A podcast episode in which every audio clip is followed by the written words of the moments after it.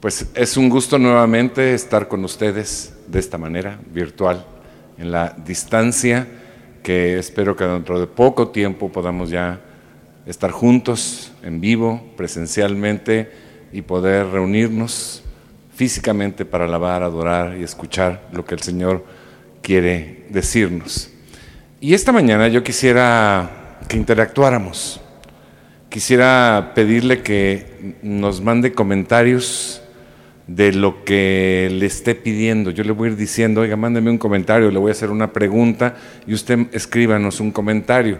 Me, me, dicen que los comentarios ayudan a que la página tenga más visibilidad y algunas cosas así técnicas que yo no entiendo.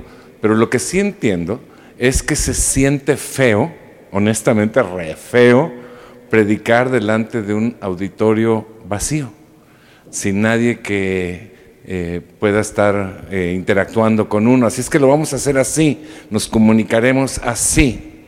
También quiero pedirle que apunte lo que Dios quiere decirnos hoy, porque si no lo apunta, pues se le va a olvidar y después ya no va a saber de qué se trató el asunto.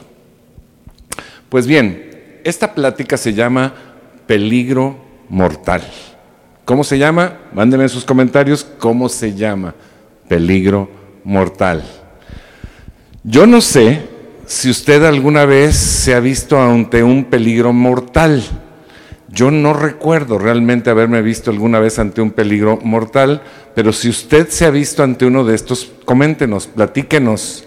Y yo creo que debe ser algo espantoso, terrible enfrentarse a eso, ¿no? Un, accidente automovilístico, un, terremoto, un, no sé, una falla en un avión, una tormenta en el mar o imagínese que su esposa, su suegra y sus cuñadas juntas se enojan contra usted y le echan bronca. Bueno, eso no sería peligro mortal, eso sería sentencia de muerte. Pero le quiero platicar de una, de una conversación que se escuchó en la selva entre madre e hijo. Y la madre le decía, mira hijo, el león, el tigre, el leopardo son animales inofensivos. Pero ten cuidado, porque la paloma, el gorrión y la tórtola son animales peligrosos, son animales de peligro mortal. Y es que esta plática en la selva se desarrollaba entre mamá lombriz y su hijito. Entonces, pues usted sabe qué es lo que puede ser peligroso para cada quien, para cada uno de nosotros, ¿no?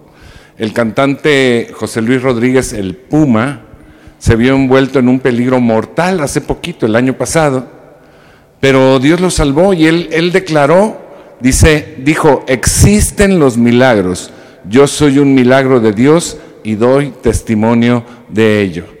Nadie, mi hermano, se quiere ver envuelto en un peligro mortal, pero ahora lo estamos todos con la pandemia y sus consecuencias en otras áreas. Lo que yo quiero explicarle es cómo salir airoso de un peligro mortal como este. Pero escuche, quiero también que sepa que esto que está sucediendo no es más que un entrenamiento muy ligero para el peligro mortal que vendrá dentro de no mucho tiempo con el anticristo. Y de eso hablaremos en otra ocasión.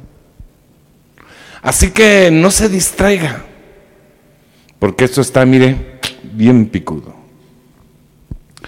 Creo que todos hemos oído la historia bíblica de Daniel y el foso de los leones. La cuentan en la escuela dominical desde los muy pequeñitos, la hemos leído tal vez varias veces y si usted no lo ha hecho o lo quiere volver a hacer, puede leer la historia completa en el capítulo 6 de Daniel. Y Daniel significa Dios es mi juez. Vea usted, yo quiero que hoy se identifique con Daniel. Daniel significa Dios es mi juez. O dicho de otra manera, significa el único que puede hacerme algo legalmente es Dios.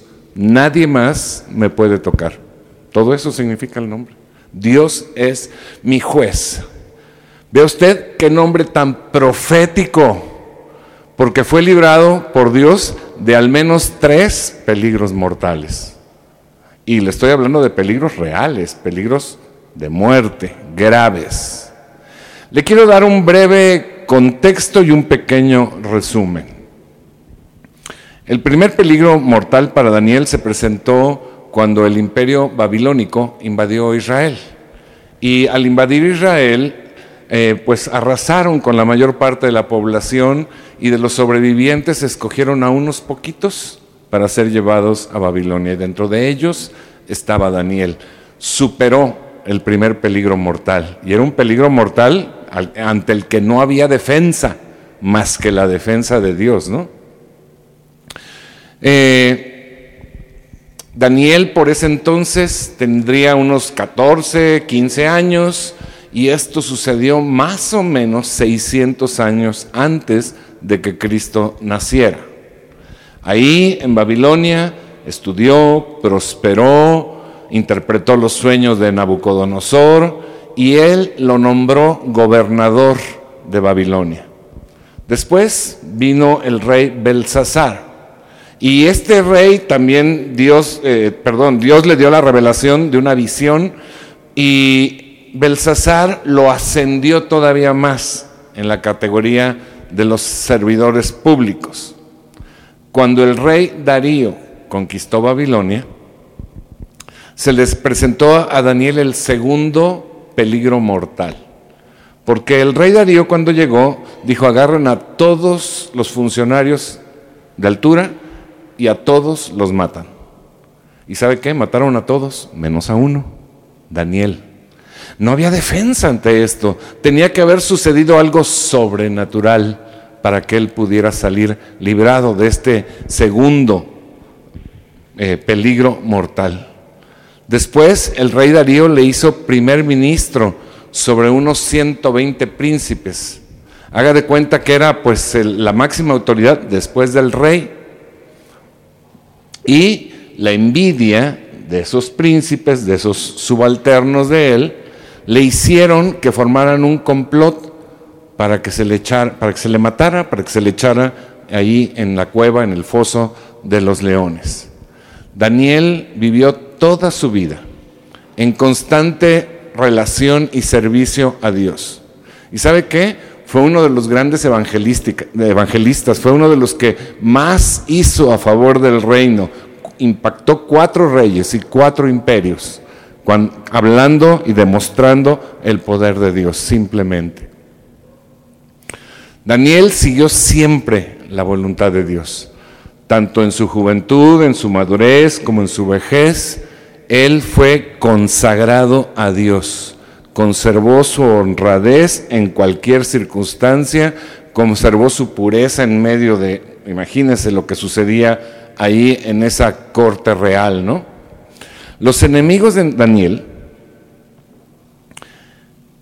astutamente elaboraron un plan, una trampa para deshacerse de él. Le hicieron firmar al rey un decreto en donde por 30 días nadie podía adorar ni orar a nadie que no fuera al rey. Esto porque habían descubierto que Daniel oraba diario, públicamente, y como no lo podían agarrar en ninguna tranza, dijeron, pues esta es la única manera. Pero Daniel permaneció fiel en su vida de oración, él, él, él conservó o mantuvo su manera de vivir, de estar en comunión con Dios todos los días, en completa dependencia diariamente, no se escondió, así que los enemigos tuvieron los elementos para acusarlo y para llevarlo a, pues a la muerte.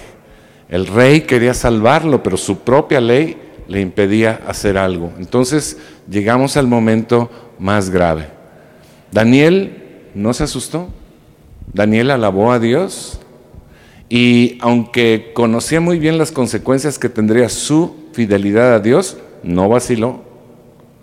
En todos los casos, eh, eh, en todas las, las órdenes, en todas las cosas que el rey quisiera ordenarle algo a Daniel, Daniel iba a obedecer, excepto cuando el rey quisiera pasar por encima de su Dios y de su relación con Dios y de lo que Dios decía. Así que Daniel, ya era un anciano, fue arrojado al foso de los leones. Y déjeme decirle que para estas ejecuciones se dejaba a los leones sin comer varios días, para que en el momento en que entrara la víctima fuera destrozada y devorada por los leones. Y fue arrojado ahí y dejado toda una, un día, una noche. El rey se fue a dormir muy preocupado porque estimaba a Daniel. a la mañana siguiente, el rey corrió al foso a ver qué había pasado con Daniel y le gritó, Daniel, ¿pudo tu Dios salvarte? Y vea la respuesta de Daniel. Está en Daniel capítulo 6, versículo 22 y 23. Dice la palabra, lo que respondió Daniel todavía de adentro del foso. Mi Dios envió a su ángel y le cerró la boca a los leones. No me han hecho ningún daño porque Dios bien sabe que soy inocente. Tampoco he cometido nada malo contra su majestad. Sin ocultar su alegría, el rey ordenó que sacaran del foso a Daniel. Cuando lo sacaron, no se le halló un solo rasguño, pues Daniel confiaba en su Dios. Aquí quiero darle tres conclusiones. Y me gustaría que usted apuntara para que no se le olvide de lo que la palabra, de lo que Dios nos quiere hablar hoy frente a un peligro mortal como el que estamos enfrentando. La primera conclusión es, no importa el peligro mortal que enfrentes, sean leones, sea Satanás, sean enemigos, virus, economía o lo que sea. Si confías en Dios, Él te va a sacar sin un rasguño. Espero que usted haya dicho amén. Porque esto es lo que la palabra nos enseña. La segunda conclusión es que a veces no entendemos los planes de Dios. A veces hasta le reclamamos a Dios porque estamos en alguna circunstancia negativa o en alguna prueba. Y pareciera ser que esas circunstancias como la que estamos viviendo nos llevan a un peligro mortal. Pero sin importar las circunstancias, Dios dice que todas las cosas les ayudan a bien a los que le aman, a los que le sirven. Y esas cosas les ayudan a bien tanto en lo personal como en lo ministerial. No vaya usted a interpretar que Dios quiere ayudarle solamente en lo personal. Dios quiere ayudarle en lo personal, pero primero en lo ministerial, porque lo demás viene por añadidura. Pero usted debe confiar que no importan las circunstancias, todo ayuda bien. O dicho de otra manera, no se le salió de control a Dios, no le está tomando por sorpresa. Él está en control. En el caso de Daniel, dos cosas maravillosas sucedieron. El rey y el reino conocieron y reconocieron al Señor. Y por su parte, Daniel fue prosperado más que antes. Acompáñeme a ver la escritura en el versículo 25. Y dice, más tarde, o sea, después del acontecimiento en donde Daniel salió ileso, dice, más tarde el rey Darío firmó este decreto. Escucha este decreto, de verdad es una maravilla. Dice, a todos los pueblos, naciones y lenguas de este mundo, paz y prosperidad para todos. He decretado que en todo lugar de mi reino la gente adore y honre al Dios de Israel. ¡Wow! ¡Wow! Porque Él es el Dios vivo y permanece para siempre. Su reino jamás será destruido y su dominio jamás tendrá fin. Lo está declarando el que ayer no creía en nada.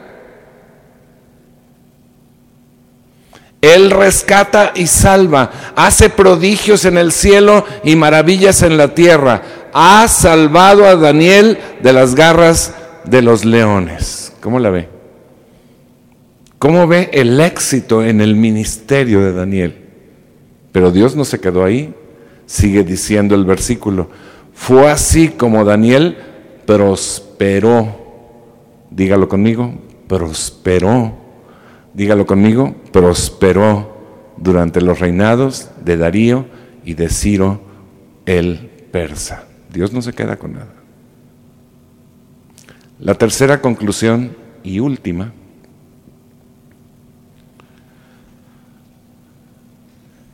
es que había una fuerza en Daniel. Había algo especial. Y la fuerza por la que Daniel logró influir sobre reyes, logró influir sobre naciones, la fuerza por la que logró prosperar, la fuerza por la que logró mantenerse puro y firme, la fuerza por la que vio milagros, la fuerza por la que fue librado del peligro mortal, se debe, dice la escritura, a que en él había un espíritu superior. Vea el versículo 3 de Daniel, de Daniel 6.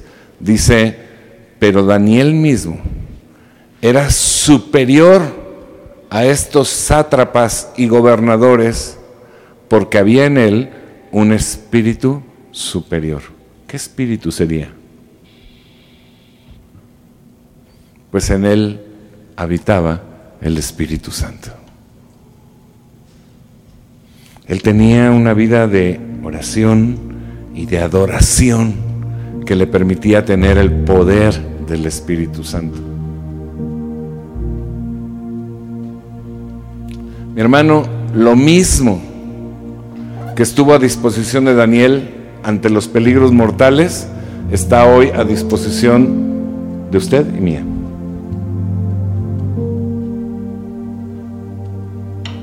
Tenga temor del peligro mortal. No se desanime ante el peligro mortal, porque Dios es el mismo. Dios no ha cambiado. Y yo quiero hacer dos invitaciones. La primera invitación es que si usted está viendo este mensaje y nunca había escuchado algo así de la Biblia, quiero decirle que la fe de Daniel estaba puesta en un Salvador, en un Mesías anunciado. Él mismo anunció proféticamente este Mesías y su fe estaba ahí. Por eso tenía esta fuerza y por eso tenía este poder. Por eso Dios lo protegía, porque era su hijo. Y usted puede recibir el mismo don de Dios. Y el primer don, regalo de Dios, es la salvación. Si usted cree en el mismo Mesías que quería Daniel, usted puede ser perdonado y recibir la vida eterna y recibir el poder del Espíritu. Pero también puede recibir la prosperidad que Dios tiene para usted en todas las áreas. Pero lo importante, lo importante, lo importante es que reciba perdón y vida eterna. Y Cristo murió en la cruz para que eso fuera posible. Y si usted quiere recibirlo es gratis. Solamente tiene que declarar con su boca, Jesús, tú eres mi Señor y mi Salvador. Y si usted lo hace, mándenos un mensaje. Y le vamos a mandar un librito que se llama Prime, en donde le enseña los primeros pasos de la vida en la relación con Dios. Y para usted, que ya tienes a Cristo en su corazón, quiero hacerle una invitación. Usted oyó tres conclusiones esta mañana. Primero, que no importa el peligro mortal que enfrentes, si confías en Dios, Él te va a sacar sin un rasguño. Segundo,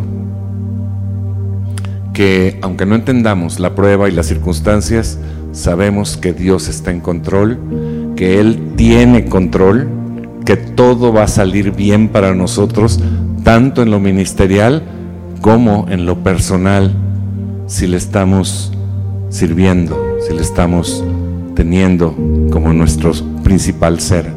Y tercero, que pueda habitar en nosotros un espíritu superior que nos libre, que nos lleve a las victorias que tuvo Daniel, el Espíritu Santo.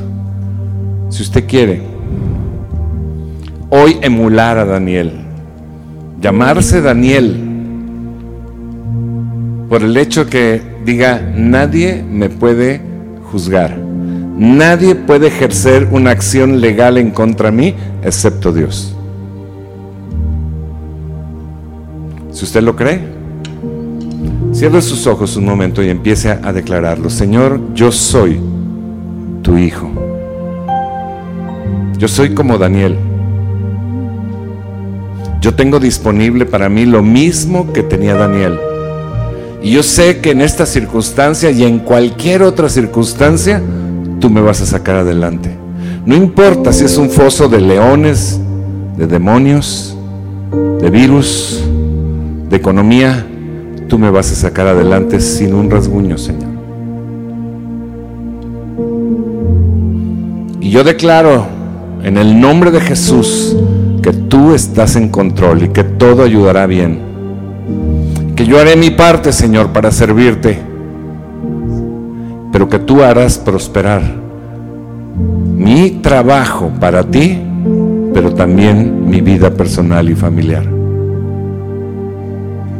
Y te pido, Señor, que me llenes de tu Espíritu Santo. Que pueda yo convivir todos los días. Que tenga ese poder que libró a Daniel del peligro mortal. En el nombre de Jesús. Te lo pedimos en el nombre de Jesús. Tú eres el Dios de lo sobrenatural. Tú eres el Dios de los milagros. Y aquí estoy, Señor, delante de ti esta mañana.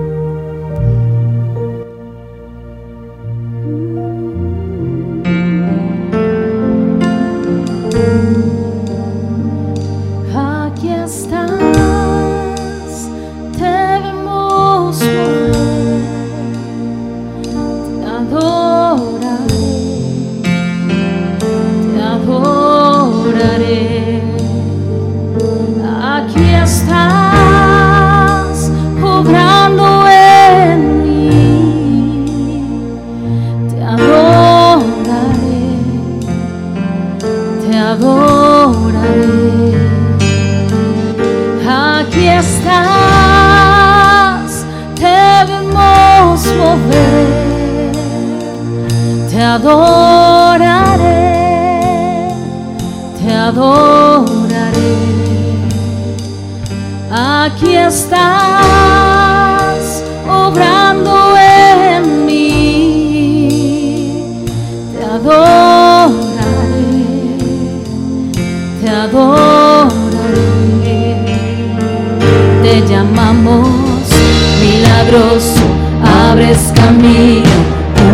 promesas, luz en tinieblas, mi Dios, así eres tú.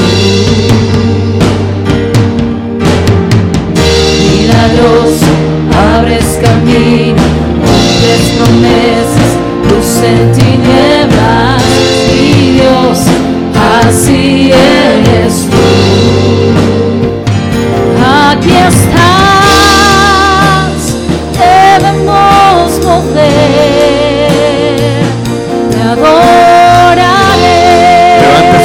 nos de adora Señor.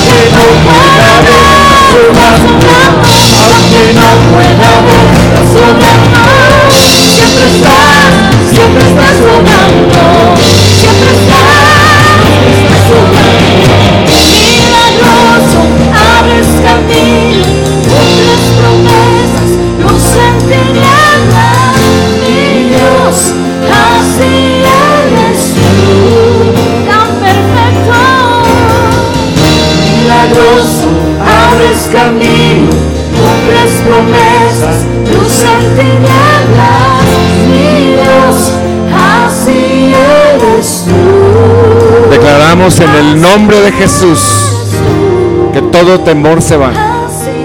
que toda trampa mortal es cerrada, que todo, toda boca de león es cerrada por el ángel del Señor. Padre, reprendemos todo temor, todo espíritu de temor, todo espíritu de derrota, Señor. Declaramos que tú tienes el control. Y yo declaro, Señor, en el nombre de Jesús, que tu pueblo será bendecido en su obra espiritual y en su obra física. En el nombre de Jesús, tú no dejarás que ninguno muera en el foso. En el nombre de Jesús, los bendecimos en tu nombre, Señor. Amén y amén.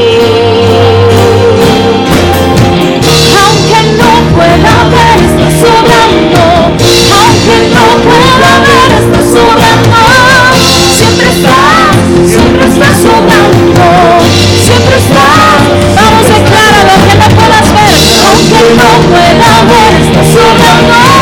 Aunque no pueda ver, está sobrando. Siempre está, siempre está sobrando. Siempre está. Una última vez.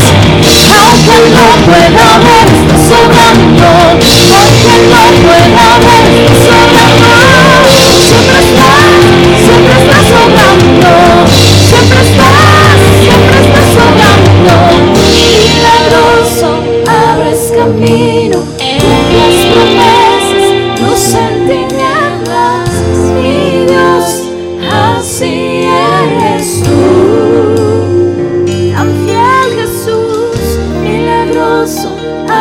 Abres camino, cumples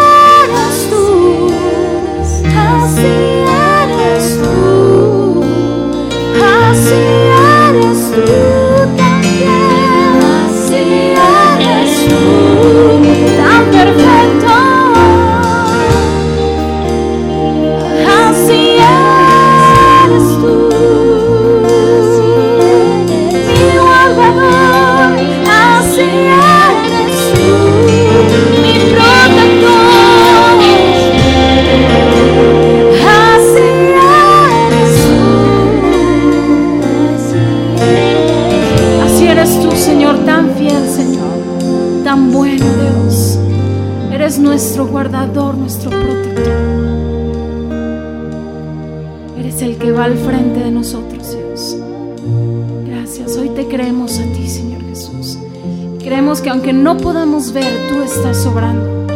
Que aunque nuestros ojos hoy tengan la vista corta, Dios, tú estás moviendo todos tus planes sobre nuestra vida, Dios. Te amamos y te adoramos y te bendecimos, Dios. Tú eres fiel, Señor Jesús. Gracias, Dios.